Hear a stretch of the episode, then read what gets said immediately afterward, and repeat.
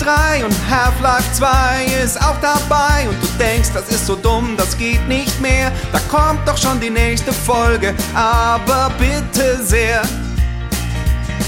Anschluss 2 gegen Halo Reach. Manche Duelle sind echt ne Bitch und beim nächsten Sportvergleich bin ich echt raus. Wem mach ich denn da was vor? Aha. Ich höre Last Game Stand in den Podcast.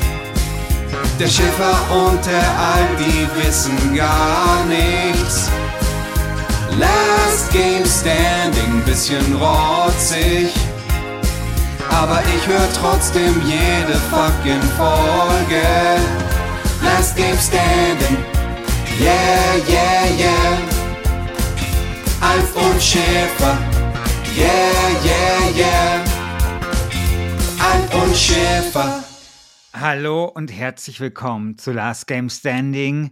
Mein Name ist Christian Schiffer und am anderen Ende des World Wide Webs befindet sich Christian Alt. Hallo. Hier ist die Omikron-Variante unter den deutschen Spiele-Podcasts. Äh, Bist du die Omikron-Variante oder bist du jetzt die neue Sub-Variante vom Omikron? Also wenn, dann bin ich immer die Sub-Variante. So, also, so, so okay. die Power-Bottom-Sub-Variante. genau. ja. Man muss dazu sagen, Christian war krank, kein Corona, trotzdem krank. Und vielleicht ist er noch ein bisschen fiebrig, ein bisschen angeschlagen, aber das soll euch da draußen jetzt nicht irgendwie äh, ihn, ihn jetzt irgendwelche Mitleidsvorteile geben, sodass äh, ihr dann so, sein völlig überschätztes und verbacktes Vampirkackspiel äh, hier ins Das ist doch gar nicht mehr verbuggt. Das ist doch nicht mehr verbuggt. Das ist seit Ja, ja. 2009 oder so nicht mehr verbuggt und Ja, vollkommen okay. Ja, ja. Also, wir befinden uns in der, in der Staffel von Last Game Standing, in der wir das beste Rollenspiel aller Zeiten suchen. Und wir werden ja öfter mal gebeten, Last Game Standing zu erklären. Was wir hier tun ist, wir lassen Spiele gegeneinander antreten im Turnierverfahren. Heute stehen sich eben Vampire the Masquerade Bloodlines gegenüber. Mein Gott, allein dieser Titel schon. Sorry, furchtbar. Äh, und Ultima 7 The Black Gate gegenüber, weil da war ich etwas unpräzise äh, bei der Auslosung. Ich habe einfach nur Ultima 7 gesagt, aber Ultima 7 sind ja eigentlich zwei Spiele, aber natürlich meint man in der Regel Black Gate, wobei natürlich Serpent auch ein fantastisches Spiel ist. Diese zwei Spiele stehen sich heute gegenüber. Wir befinden uns im Achtelfinale und das Spiel, das dann weiterkommt, steht dann im Viertelfinale gegen äh, irgendein anderes Spiel, das ich jetzt nicht nachschauen kann, weil ich den Turnierbaum nicht aufhab. Den tue ich mit ins Forum kleben. Und ihr stimmt darüber ab, welches Spiel weiterkommt. So, also Ultima 7 gegen Vampire the Masquerade Bloodlines. Christian, ist das ein interessantes Duell? Nein. Leute können es direkt ausmachen, weil es ist kein interessantes Duell, weil, okay, kleiner Test, ja. Geht doch bitte mal jetzt auf Google, tippt mal Ultima 7, The Black Gate ein und dann geht ihr mal nicht auf irgendwelche, auf die erste Seite, sondern oben im Reiter auf Bilder und dann schaut ihr euch diesen Scheiß einfach mal an. Boah, also, So. was für ein Unsinn. was für ein Unsinn. Das ist feinste astreine VGA-Grafik, die, da- die da präsentiert wird. Was ist, Das was war ist das war- das war eine- nein, das war- das ist Das war eine technische Sensation damals, tatsächlich, Ultima 7. Also, dass du da eine riesige Welt hast, die quasi ohne Lade, ohne Ladepausen dargestellt wird. Ich meine, du hast letztens, äh, letztens, also bei der ersten Begegnung, als hier, da hast du hier ähm, die Elder Scrolls ähm, Morrowind in den Himmel gelobt, weil es drei coole Wassereffekte hat, ja. Ja, ja. Und dagegen, ja. also Ultima 7 war damals eine technische Sensation. Fantastische Pixelkunst. Kunst. Bis heute kann man sich das gut anschauen. Mega guter Sound aus dem Soundblaster, mein Lieber. Ja. Super Spiel. Nein, nein, nein, nein. Lass Das mal- Ding ist ja, mal- das Ding ist ja, Beste, be, Stoffe machen, bester Soundkartentreiber. So. Boah. Ja, Adlib natürlich. Das, das war ja, also ich bin ja in der Zeit groß geworden, da gab es drei Soundkarten, das war Adlib, Soundblaster und Roland irgendwas. Und dieses Roland-Ding hat halt 500 Mark oder sowas gekauft. Das hatten dann so, da hat man nur mal so gehört, so weißt du, im Schulhof, dass äh, angeblich hat der Typ aus der siebten Klasse eine Roland und so. Naja, Geil. also. Roland ist ja auch bis heute äh, absolut legendärer Synthesizer-Hersteller. Ja. Der Roland äh, 808 ähm, ist der Synthesizer. Ja, Also, also, so eine die Drum Roland Machine. Ja. Zu haben, war so zu meinen Zeiten dasselbe zu haben wie, wie ein äh, Neo Geo oder sowas. ja.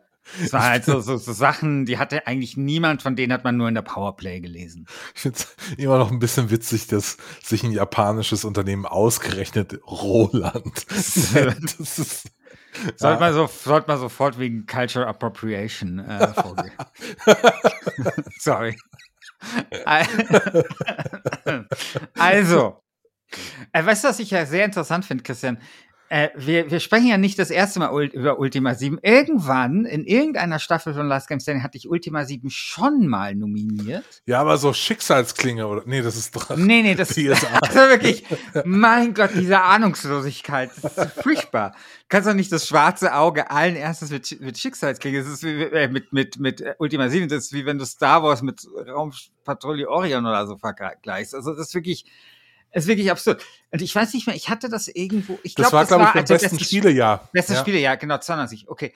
Weil da ist nämlich etwas passiert. Da hast du nämlich damals gesagt, also mit Ultima 7 kannst du nichts anfangen. Und ich weiß noch, de deine Worte haben sich mir eingebrannt, weil die tatsächlich einen fundamentalen Wandel in unserem äh, Verhältnis zueinander markieren. Du hast nämlich gesagt, Ultima 7, da könntest du nichts mit anfangen, das äh, sei so doof von der Steuerung, das wäre wär so schlecht lesbar. Und ab diesem Zeitpunkt, also ich sag mal so, da, da begann Zweifel an deiner Spielekompetenz an mir zu nagen. Ja. Zweifel, die sich in den nächsten drei, vier Jahren als äh, sehr berechtigt herausstellen ja, sollen. natürlich, ja. Ja, genau. Ähm, abgesehen davon, dass natürlich, äh, also dieses schwer lesbar, nur weil du da halt mal hier äh, irgendwie ein Stay Forever äh, Wort hier in, den, in, in, in diesem Podcast mit reinschmuggeln wolltest, ist das natürlich eine sehr abwegige Meinung.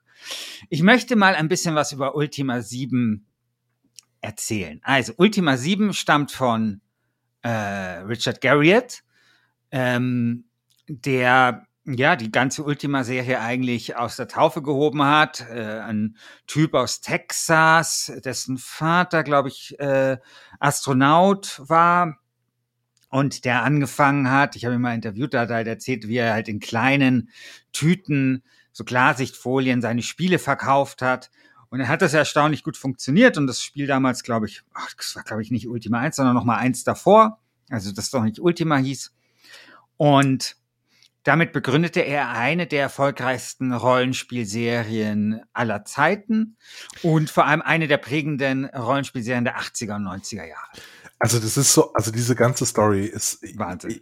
es ist so abgefahren, diese ganze Wahnsinn. Welt auch. Ich so hätte ja eigentlich eine, gern eine Hochglanz-HBO-Serie nur über Origin Systems. Boah, Also, was für Origin Systems. Das steht hier, auf, auf meinem Zettel hier steht, ohne Scheiß, Christian alt erklären, wie geil Origins war. Und Ja. das muss ich, und jetzt bin ich ja doch, jetzt äh, so langsam äh, schließt sich meine Wunde, die du damals geschlagen hast, als du gesagt hast, äh, Ultima 7 sei so schwer lesbar, indem du jetzt ja Origin Systems offensichtlich positiv äh, zugeneigt bist. Sagen wir so, also ich habe einfach sehr, sehr großen Respekt vor diesem Entwickler und vor äh, Richard Garriott. Ich finde das einfach komplett, also diese ganze 80er Jahre äh, Welt äh, der Spieleentwicklung finde ich einfach unglaublich faszinierend. Ja. So, also ich stelle mir dann so vor, wie Leute auf schle in schlecht ausgeleuchteten Büros äh, Rothändler rauchen und irgendwie äh, zehn Tassen schwarzen Kaffee trinken, um halt noch ein geiles Pixel-Ding noch da ra raufzuschubsen und so. Naja, also, das, ist schon geil. Das Ding ist, es gibt da ja durchaus eine Kontinuität, weil Origin Systems waren immer die, die Spiele gemacht haben, die auf deinem Rechner nicht liefen. Oder wenn dann nur so, indem du halt bei der Auto-Exec Butt und Config Sys den Sound abgeschaltet hast. So habe ich, so hab ich Ultima 7 zum Laufen bekommen. Ja. Also irgendwie und dann noch rucklig, weil die haben halt immer die Grenzen des technisch Machbaren sehr weit ausgelotet und ausgedehnt. Ähm, ich kann mich noch erinnern, an eine Powerplay-Ausgabe, da war Wing Commander drin und da, da meinte der Typ so in seinem Wertungskasten, ist ein super Spiel, ist aber auch ein Spiel, das man mal Leuten zeigen kann, äh, wenn die mal, wenn man mal Gäste zu Hause hat und man denen einfach mal zeigen kann, was der eigene PC so leistet. weißt du so. Solche Spiele haben die gemacht und zu Original Systems gehörte, das muss man sich wirklich mal auf der Zunge zergehen lassen, Richard Garriott, Warren Spector und Chris Roberts. Also diese drei und Chris Roberts hat eben ähm, hat eben hat eben Wing Commander gemacht. Das war eben diese äh, äh ja Weltraum-Shooter-Serie, äh, die eben technisch halt dem, dem PC wirklich alles abverlangt hat. Und dann eben so, das waren dann auch die ersten, die dann mit, mit richtigen Schauspielern und so, Wing Commander 3, damals das teuerste Spiel aller Zeiten, Wing Commander 4 nochmal doppelt so teurer mit echten Kulissen und so weiter.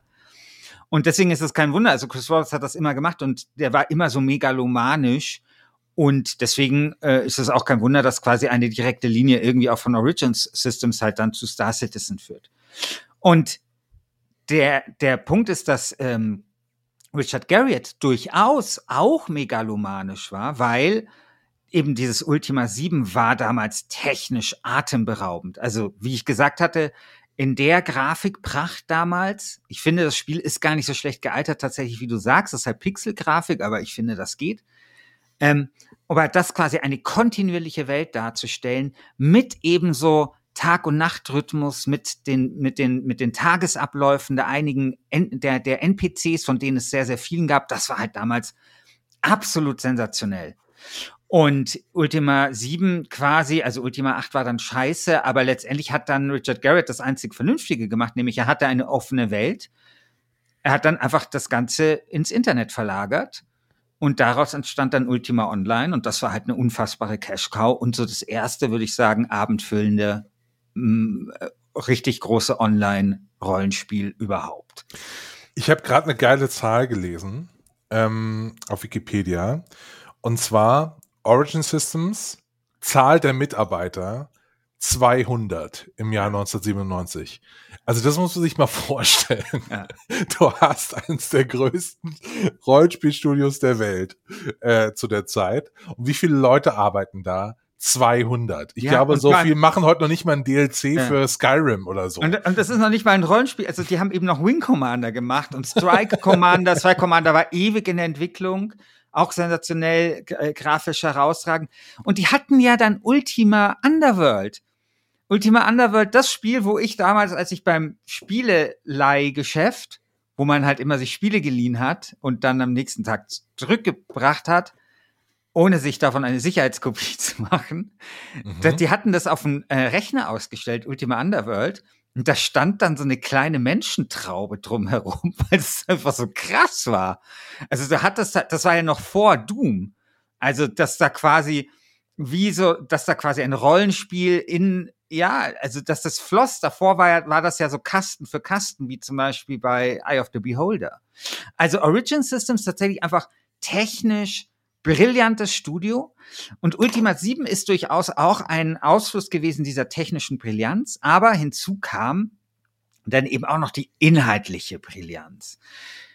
Ähm, wobei, ich möchte noch ein bisschen was zu der technischen Brillanz sagen, weil ich hatte vorher irgendwie kurz das Wort äh, Tagesabläufe ähm, gesagt, weil das finde ich echt erstaunlich. Das kriegen ja manche Rollenspiele heute nicht drin oder viele Spiele verzichten einfach drauf. Ja, und das hat Ultima 7 schon gemacht. Also da war es halt dann so, keine Ahnung, Leute haben die Laternen ausgemacht oder zum Beispiel, die, die, die, wenn du die Bank überfallen wolltest, dann hast du halt irgendwie geguckt, okay, wann machen dort die Leute Feierabend und wo geht dann die Wache entlang und solche Geschichten.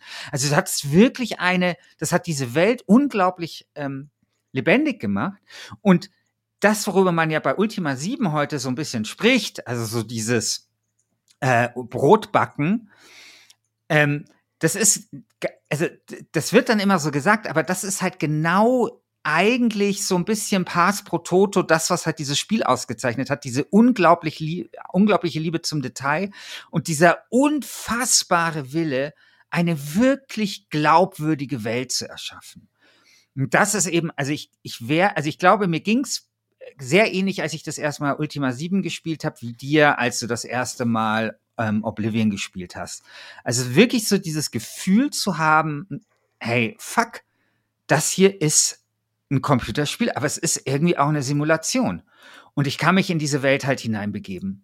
Und worum ging's in äh, Ultima 7? Ich weiß es ehrlich gesagt gar nicht mehr so genau, aber ein, na, ja, naja, gut, also äh, ich weiß jetzt nicht genau, was sozusagen das genaue Endziel oder so war, aber ähm, eine Sache war, worum sich viel gedreht hat, war eine Sekte.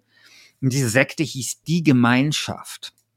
Und jetzt muss das man. wie eine deutsche Rap-Gruppe aus den 90ern. Ja, ja, voll. ja, total. Ähm, könnte auch irgend so eine, so eine blöde Gilde in World of Warcraft noch sein. Ja. Also, also, okay. Und ähm, das Interessante ist, das Spiel ist ja 1992 erschienen und dass es quasi um so eine Sekte ging und das dann, also die Leute erzählen dir davon, das ist irgendwie total geil und du kannst dann irgendwie auch so diese Messen von denen besuchen. Ähm, das hatte natürlich einen sehr realen Hintergrund, weil im Jahr 1992, da spielte dieses Sektenthema eine ganz große Rolle. Also ich glaube, das ist so das, was heute vielleicht so Verschwörungstheorien sind, wobei da natürlich die, also psychologisch, wir haben uns sehr intensiv mit dem Thema beschäftigt, es gibt da auch viele Ähnlichkeiten zwischen dem Sektenwesen und dem Verschwörungs- äh, und dem Verschwörungsideologiewesen, wenn man so möchte. Ähm, aber das war damals ein ganz großes Thema. Ähm, man hatte da zum einen, also ich weiß nicht, ob das, ich glaube, das war vorher, ich denke jetzt nicht, also hoffentlich war das jetzt nicht nachher, aber ich glaube, man hatte diese Heaven's Gate-Geschichte, ne, wo Leute irgendwie dachten, sie fliegen mit dem Raumschiff irgendwo hin und sich dann alle umgebracht haben.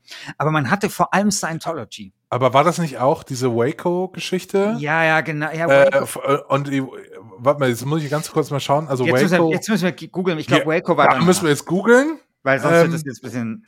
Die Branch Division, ja. genau, das war aber die, die ähnliche Zeit. Also genau. das war 1993. Ja, ja, das genau. war aber auch in Texas. Aber es kann total sein, dass die einfach schon eine große Rolle gespielt haben. Ja, vorher, ja, genau. Ne? Also es war, so. ja, genau. Also das war irgendwie alles, alles so ein bisschen diese, also diese, also Sektending war halt ein Riesending. Jetzt schau ich nochmal Heaven's Gate, wann das irgendwie war. 97. 97, okay. Äh, okay, also alles falsch, sehr schön, aber gut, die haben halt damals schon eine Rolle gespielt. Ähm, aber natürlich Scientology vor allem. Und in dem Handbuch, ich glaube, von Ultima gab es dann, ich weiß nicht mal, was es war, ich glaube, dass da Ron Hubbard irgendwie gab es da auch eine Anspielung oder so. Ähm, auf jeden Fall hat Richard Garrett auch mal gesagt, dass quasi äh, so dieses ganze Sektenwesen diesen Einfluss den Scientology gewinnt, auch eine starke, einen starken Einfluss hatte.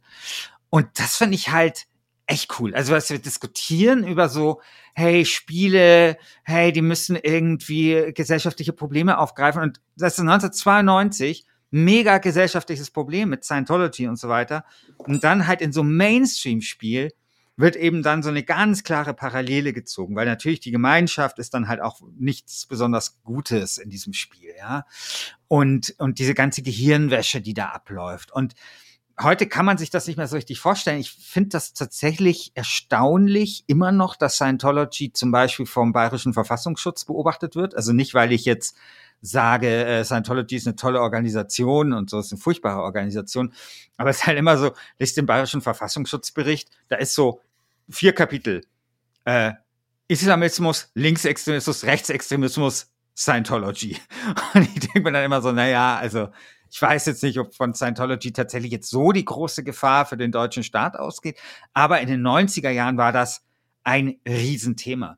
Und das greift eben Ultima 7 in dieser Fantasy-Welt auf. Und da muss man halt wirklich sagen, wie geil, also wie großartig. Ähm, und eine Sache, und das ist etwas, das möchte ich dir mit auf den Weg geben, lieber Herr Alt. Ähm, nämlich, du hast, also hast ein Spiel in dieser Staffel hier nominiert, nämlich ähm, ähm, äh, Divinity Original Sins 2, das ich auch sehr, sehr liebe. Und wer hat dieses Spiel gemacht? Sven Finke von Larian. Und wer ist der größte Ultima 7-Fan überhaupt? Nicht Christian Schiffer, sondern Sven Finke. Okay. Sven Finke erzählt regelmäßig, dass es sein größter Einfluss ist Ultima 7 und eigentlich war sein Ziel immer, Ultima 7 nachzubauen. so quasi.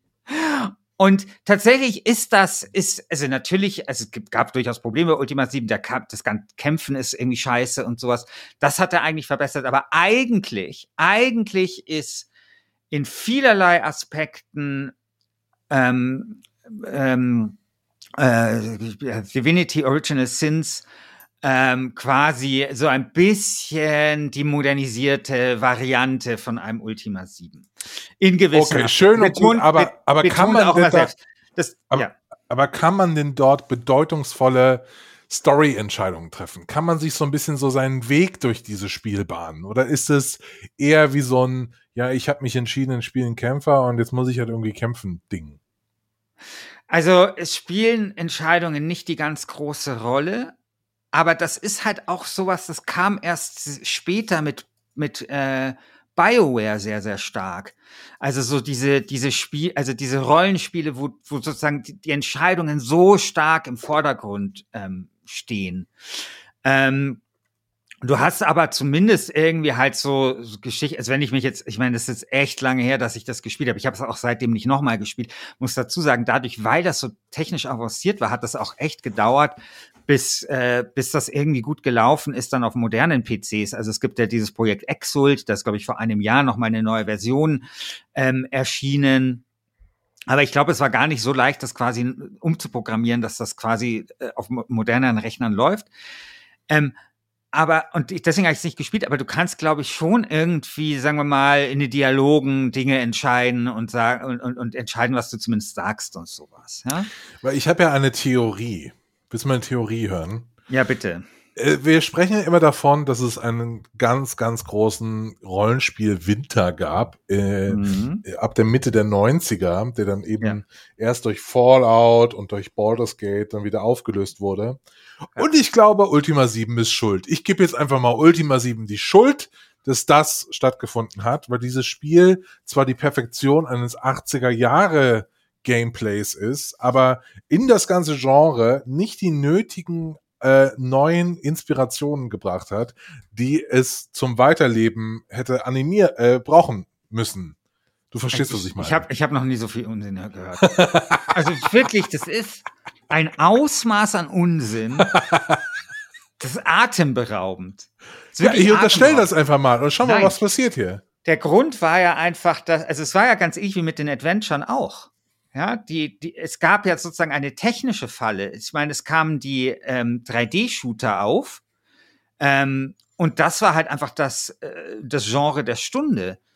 Und das hat halt erstmal in den Rollenspielen halt nicht so gut, richtig gut funktioniert, ähm, 3D. Oder, also klar, ich meine, Ultima Underworld war super, aber man ist halt, glaube ich, diesen Weg nicht weitergegangen. Und 2D war halt einfach erstmal krass, äh, krass out.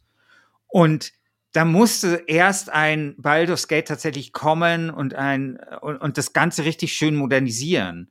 Also Ultima 7 war ja schon ein relativ modernes, äh, also Rollenspiel. Es hatte eine, eine gute Steuerung tatsächlich, weil das hat, war natürlich sehr stark inspiriert von diesem ganzen Drag and Drop und Windows Ding und du konntest halt in deinen Rucksack Dinge einfach einpacken, indem du sie mit der Maus reingeschoben hast. Ja, das war damals so geil, ja. Oder zum Beispiel, das war dann bei Serpent Isle, wenn du Leuten was aus deiner Party angezogen hast, dann haben die das richtig angezogen in diesem, äh, und du hast das gesehen und diesen Bildschirm, das war halt, das waren halt sensationelle Sachen. Ich Und verstehe, man, mer dass man, merkt, man merkt diesen Action, also diese, diese Krise des Rollenspiels merkst, merkst du danach, nämlich bei Ultima 8. Da kommt das nämlich total durch. Da, diesem Spiel merkst du so richtig an, ich weiß nicht, was ich sein will. Und ich weiß nicht, was es, wie, was ein modernes Rollenspiel ist, weil Ultima 8 war ja dann ein Rollenspiel ohne Party, sondern stattdessen mit so Action-Einlagen, mit so absurden Jump'n'Run-Einlagen und so weiter und so fort. Und das war, das war der eigentliche Sargnagel. Und was, und man hat dann später eben bei Ultima 9 wiederum, also das, was ich gemeint habe, sozusagen, des Genre ist, befindet sich dann irgendwann in einer technischen Sackgasse. Ultima 9 ist quasi dann der Versuch, das Ganze in die dritte Dimension zu übersetzen und es scheitert. Es scheitert eigentlich, weil es technisch nicht gut funktioniert und so weiter und auch inhaltlich, na ja. Und ähm, eigentlich war tatsächlich Morrowind so das Rollenspiel, was halt die dritte Dimension mit dem Rollenspiel eigentlich erst versöhnt hat. Deine These, es tut mir leid, da, da muss ich äh, einen Holzpflock durch. Ach, ich wollte doch jetzt mal schauen, was du da drauf sagst, ja. Also ich. Wir äh, wollten einfach mal so richtig schön Schiffersplaner lostreten, ja. ja, ja, können wir doch mal machen. Also ich ja. finde, das klingt ja alles gut und nett und so, dein, dein kleines Spielchen da mit dieser sehr, sehr merkwürdigen Grafik, äh, die ich nicht verstehe, die auch, also die sieht irgendwie aus, als würde man ein Buch von rechts nach links lesen. Also was, was, was, was, gibt's denn Ja, man, man guckt da so drauf und das ist so nach links und ich will die ganze, denke mir die ganze Zeit, hey, isometrische halt von, Grafik halt muss von, doch andersrum. Es ist von oben. Es ist halt von oben. Ja, aber ja, ja, klar, es ist so mein, noch so nach links, ja, aber das links sind, oben. Ja, klar, aber das sind, ja, aber das sind so Dinge, die hat man halt erst danach herausgefunden, dass es geil, also das ist ja so eine Baldur's Gate äh, Innovation dann eben auch gewesen und so. Aber so dieses Ding, du hast die ganze Welt. Und ich meine, das ist ja, das ist halt das Sensationelle. Die ganze Welt war, war, also bei Baldur's Gate hast du ja diese vollkommen bescheuerten Sachen, dass du da von einem Waldstück ins nächste gehst und dann immer guckst, irgendwie, was ist jetzt schwarz von der Karte und eigentlich diese Karte aufdeckst. Bei Ultima 7 war die, war die ganze Karte war da und das ganze Spiel war theoretisch begehbar. Also so wie, was weiß ich, ein, ein, ein Gothic. Ich habe übrigens vorher Unsinn gesagt, als ich gesagt habe, äh, also erst äh, wurde 3D und Rollenspiel mit Dings, das ist natürlich schon bei Gothic passiert. Äh, kurze Anmerkung, bevor sich Leute beschweren. Ähm, aber das ist, aber das war halt für die, für die damalige Zeit waren das einfach sensationell gut. Und dieses, dieses Open-World-Gefühl, also diese offene Welt, die damals da war, war sensationell. Ich meine, du hattest ja dann diese Stoffkarte, war ja in der Verpackung. Und das war dann halt immer wieder so ein, also das, das war dann geil, weil du konntest dann auch mal so ein bisschen, also es hat, war die schöne Ergänzung eben zu diesem neuen Gedanken, nämlich, hey, das ist eine Stoffkarte und das, was du hier auf diesem Stück Stoff siehst, da kannst du überall hingehen. Wie hm. geil. Weißt du, wieso ich Bestenlisten mag? Und warum ich deswegen auch diesen Podcast natürlich mag, den wir zusammen machen. Ich mag Bestenlisten, weil äh, sie so, ein, so eine momentan, also weil sie ganz viel aussagen darüber, was der Zeitgeist gerade ist. Und ich verstehe das total, wenn du hier Ultima 7, The Black Gate äh, äh, nominieren willst. Ich sehe es aber nicht als bestes, ich sehe es aber nur in einem historischen Kontext als nein, vielleicht bestes nein, Rollenspiel aller Zeiten. Nein, nein, nein. Nicht als grandioser Gewinner, besser wird's nicht, wir können Dinge nie besser machen und so. Naja, das aber das ist doch immer so. Ja, also, aber. Also, sorry, aber ich meine auch nach Vampire the Masquerade Bloodlines sind ja, aber, bessere Rollenspiele rausgekommen. Aber um, um hier mal Christian Schiffer zu zitieren, wenn der immer auf der Suche nach dem Citizen Kane der Videospiele, ja, wo kommt denn der dann mal? Genau. Ja, das, das weiß ich nicht. Aber äh, es ist, ich meine, wir müssen, ich, würde sagen, Ultima 7 ist, äh, wenn wir, wenn man die Zeit natürlich ein bisschen berücksichtigt, ist es das beste Rollenspiel aller Zeiten.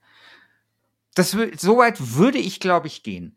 Ich weiß nicht, ähm, also man müsste noch mal, also ich, ich glaube, so ein Planscape Torment ist vermutlich, also da würde ich sogar sagen, viel, vermutlich noch ein bisschen besser, aber vielleicht auch nicht, keine Ahnung. Ist natürlich einfach so die Diskussion. Aber ich glaube, zu sagen, hey, äh, es hat einen falschen Kamerawinkel, ist, die, äh, ist irgendwie die falsche äh, Herangehensweise an dieses kulturelle Artefakt. Du, äh, du hast ja schon mal mit mir Pro, e, Pro Evo gespielt und ich bin immer einer, der einfach auf dieser auf dieser Taste äh, dran hämmert, wo einfach mal so, ein, so ein bisschen Hackentrick und so einfach mal so ne, versuchen ein bisschen ein Bein zu stellen. Das bin immer ich. Und das ist einfach die rhetorische Variante davon. Einfach mal schauen, was geht. genau. Okay. Ja. Ja. Reden wir doch mal über Vampire Blood, äh, Blood Vampire The Masquerade Bloodlines. Was für yeah. ein toller Titel. Yeah. Ähm, nämlich, was ich eben schon gesagt habe, ähm, dass man eben ein, äh, in Ultima 7 keine tollen Entscheidungen treffen kann. Das gilt eben für dieses Spiel nicht. Äh, also erstmal muss ich erklären, was ist Vampire the Masquerade? Bloodlines, das ist der zweite Teil der äh, Vampire the Masquerade Serie. Und ich habe an den ersten Teil Vampire the Masquerade ein, eine unglaublich warme Ja, Erinnerung. gab's auch in der Softwarepyramide, oder?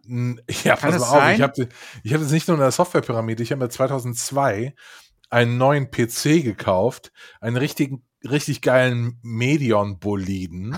äh, ähm, und äh, Redemption hieß es.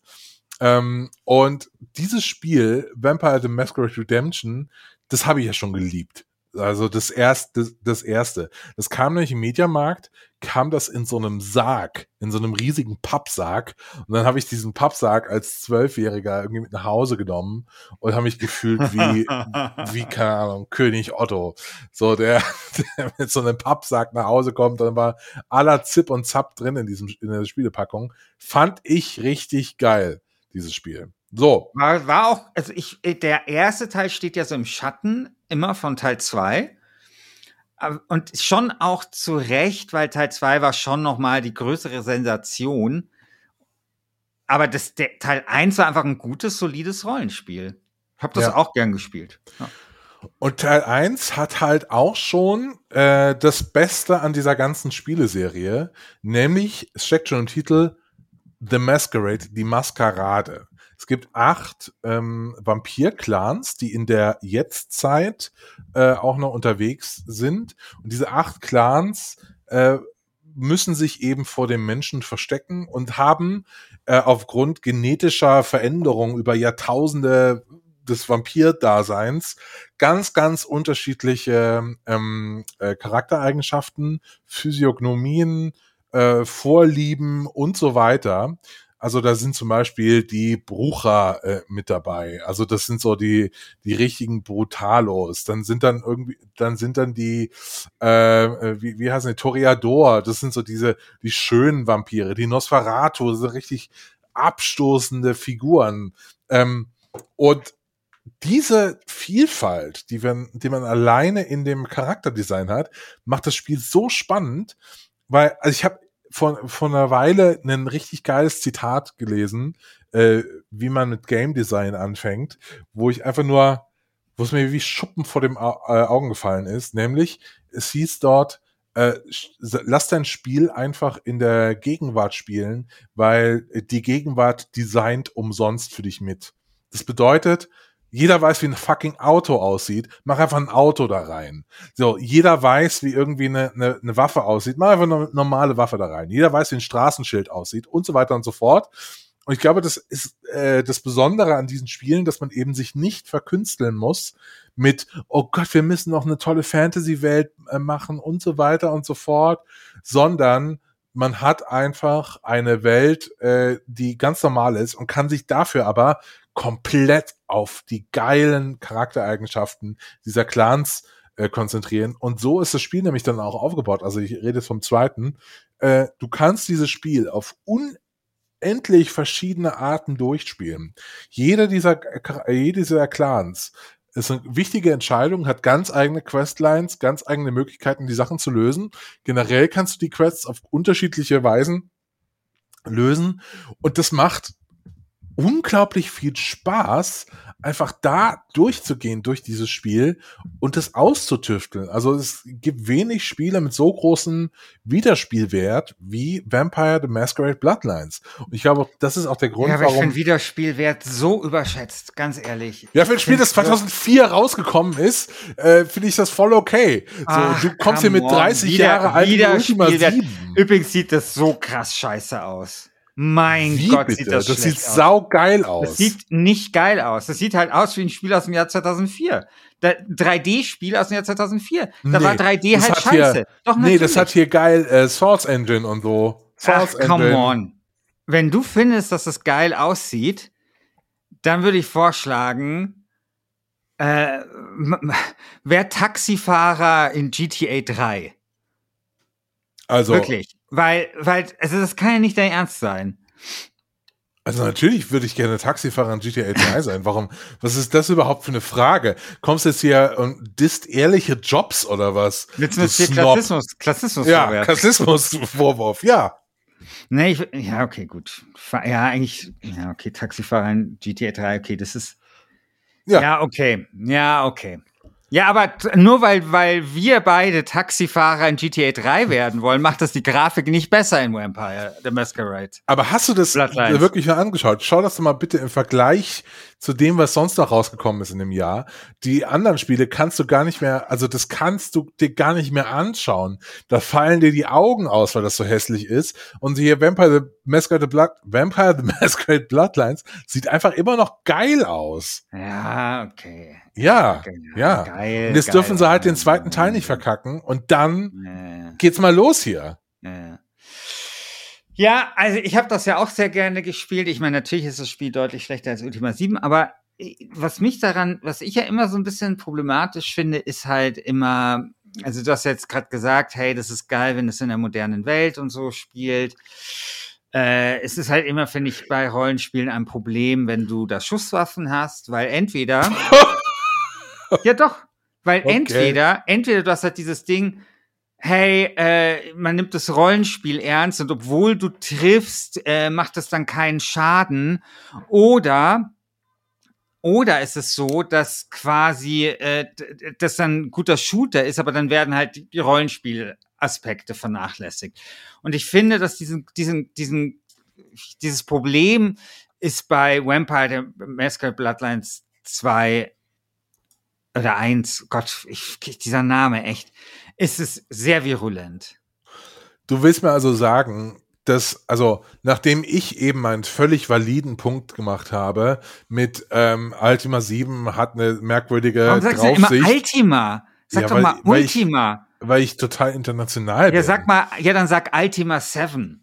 Aber du kannst nicht hier irgendwie den, den Weg an äh, losgehen und dann nicht zu Ende gehen. Wirklich. Das macht ja, mich okay. wahnsinnig. Ultima 7. ja, äh, oder, oder Ultima 8, äh, 7. nee, Mir ist okay. wurscht. Hab schon keinen Bock mehr. ähm, Du, du kannst nicht irgendwie in, äh, mit einem Bein in internationalen Gewässer stehen und mit dem anderen in, nicht. So. egal. Also, was willst du jetzt sagen? Ich habe schon wieder vergessen, es ist auch egal. Du hast mich vollkommen aus dem Konzept gebracht. das Das war jetzt mein Pro Evolution Soccer Foul. Ja, super. äh, ich finde halt, man, während wirklich Ultima 7 ein äh, echt vergessenes Spiel ist inzwischen.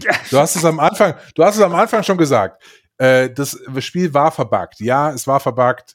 Troika Games hat das, ist dann auch auf Pleite gegangen, hat nie wieder was gemacht. Ähm, also es ist halt auch so übrigens ein tolles Spiel, weil es eben von den Entwicklern von Fallout kommt, ja. Von Inter die ehemaligen Interplay-Leute sind dann eben zu Vampire äh, the Masquerade gewechselt ähm, und zu Trucker Games. Es ist aber ein Spiel, das heute noch so sich eingebrannt hat in das, äh, die DNA der, der Spielerschaft da draußen, dass da immer noch Fanpatches für entstehen. Bis heute. Ja, Ist doch geil. Ja, genau, bei Ultima 7 eben auch. Also dieses Exult wird permanent weiterentwickelt. Und wenn du halt dann, also ich finde halt so dieses Ding, das ist ein vergessenes Spiel, wenn du selber, ich meine, du hast selber ein Spiel nominiert, das ganz klar davon inspiriert ist. Also es gibt einfach eine ganz klare äh, Traditionslinie meines Erachtens von Ultima 7 über, über was weiß ich, äh, Baldur's Gate hin zu äh, Divinity Original Sins 2, das du nominiert hast, mein lieber Christian. Das ist ungefähr so, als würden wir hier irgendwie über Star Wars Filme sprechen und ich habe halt äh, Episode, also äh, die neue Hoffnung und du nominierst halt dann äh, Episode 7. Weißt du? Es ist irgendwie dasselbe, aber ich habe halt das Original nominiert, aber du kannst dann nicht sagen, äh, irgendwie das Original ist scheiße, wenn du ja quasi den Abklatsch nominiert hast. Verstehst du, was ich meine? Nee. Nein, Divinity Original Sin 2 würde ich, verspreche ich dir, ist 5000 Mal geiler als Ultima 7. Alleine, wenn ich mir die Es ist sehr, sehr geil. Ich Kampfmechaniken liebe es anschaue, äh, anschaue, ist viel geiler. Viel, viel geiler. Es ist, es ist ein hervorragendes Spiel, das ähm, die, äh, die, die, die, die, das Feuer in der Fackel, das Ultima 7 entzündet hat, weiterträgt. mhm, mhm, mhm. Genau. Sure. So ist das ja halt. Ja, Also, ich habe ja, ähm, ich, ich will was vorlesen und zwar, ähm,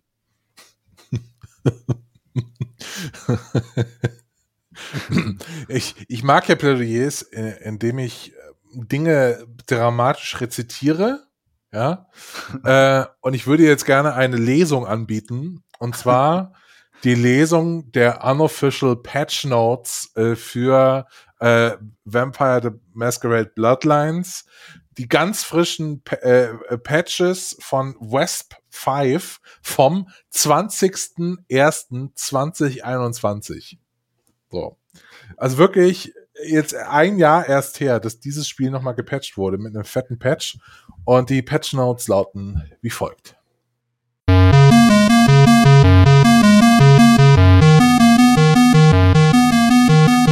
Made it easier to use Arthur's PC and added look up and down keys. Fi- fixed finding gums after Ming fight and game sound at Beach House. Removed humanity gain for Johansson and added needed one for Yuki.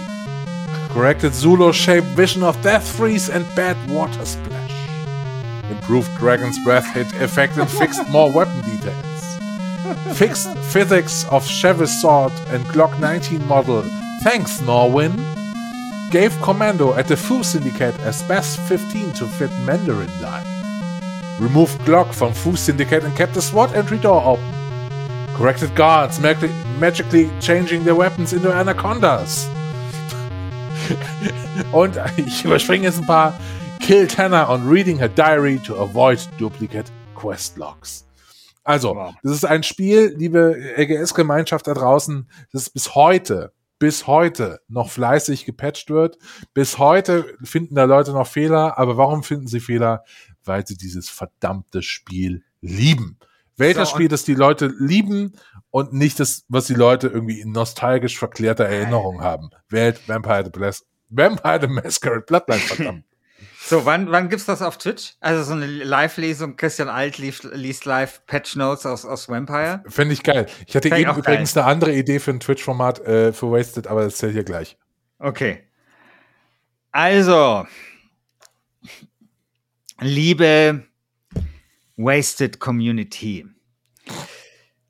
letztlich lässt sich die Entscheidung Ultima 7 gegen Vampire the Masquerade Bloodlines auf eine simple Frage herunterbrechen.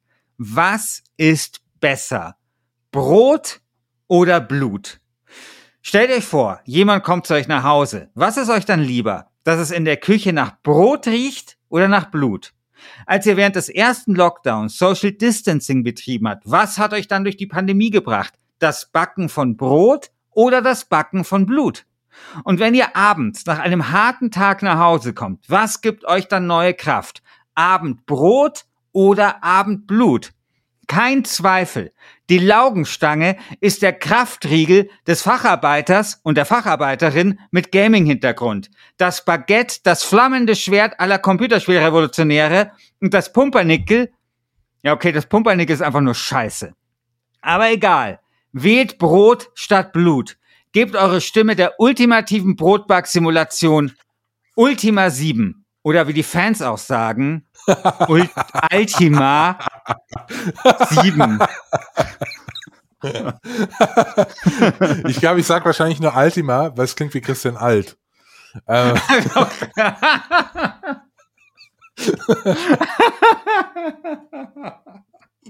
ja, Sehr schön.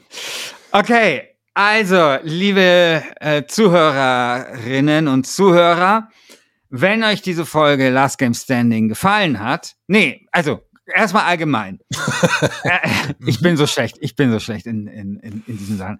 Erstmal wichtig, geht ins Wasted Forum, dort könnt ihr abstimmen, welches dieser beiden Spiele in das Viertelfinale der Staffel bestes Rollenspiel aller Zeiten einziehen soll. Ich mache dort einen äh, Thread fertig und dann könnt ihr dort abstimmen und dann ähm, wird die Abstimmung ein paar Tage laufen und dann werden wir mal gucken, welches Spiel hier weiterkommt und dann ganz offiziell zu den besten acht Rollenspielen aller Zeiten gehört. Und wenn euch diese Folge gefallen hat, wenn euch das Format gefällt, wenn euch gefällt, äh, wie ähm, international und polyglott Christian Alt ist und wie ich Jahreszahlen verwechsel und mhm. so weiter und so fort. Wenn ihr sagt, genau das ist es, das, nach so einem Format habe ich mich schon immer gesehnt und ich habe mich erst recht dafür gesehnt, es weiterhin zu ermöglichen, dann haben wir ein attraktives Angebot für euch. Ihr könnt uns nämlich auf Patreon unterstützen.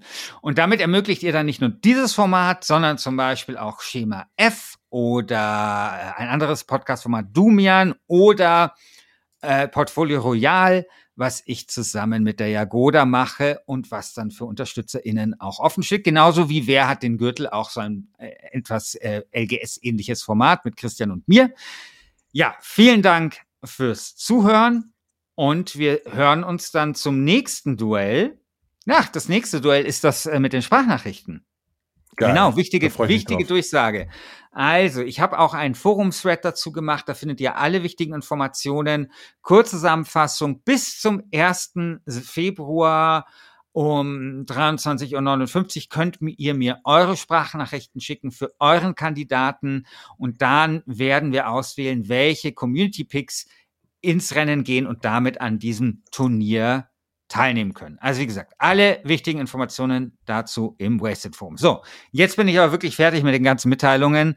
Danke fürs Zuhören und wir hören uns dann beim nächsten Mal zu Last Game Standing. Bis dann. Ciao. Ciao.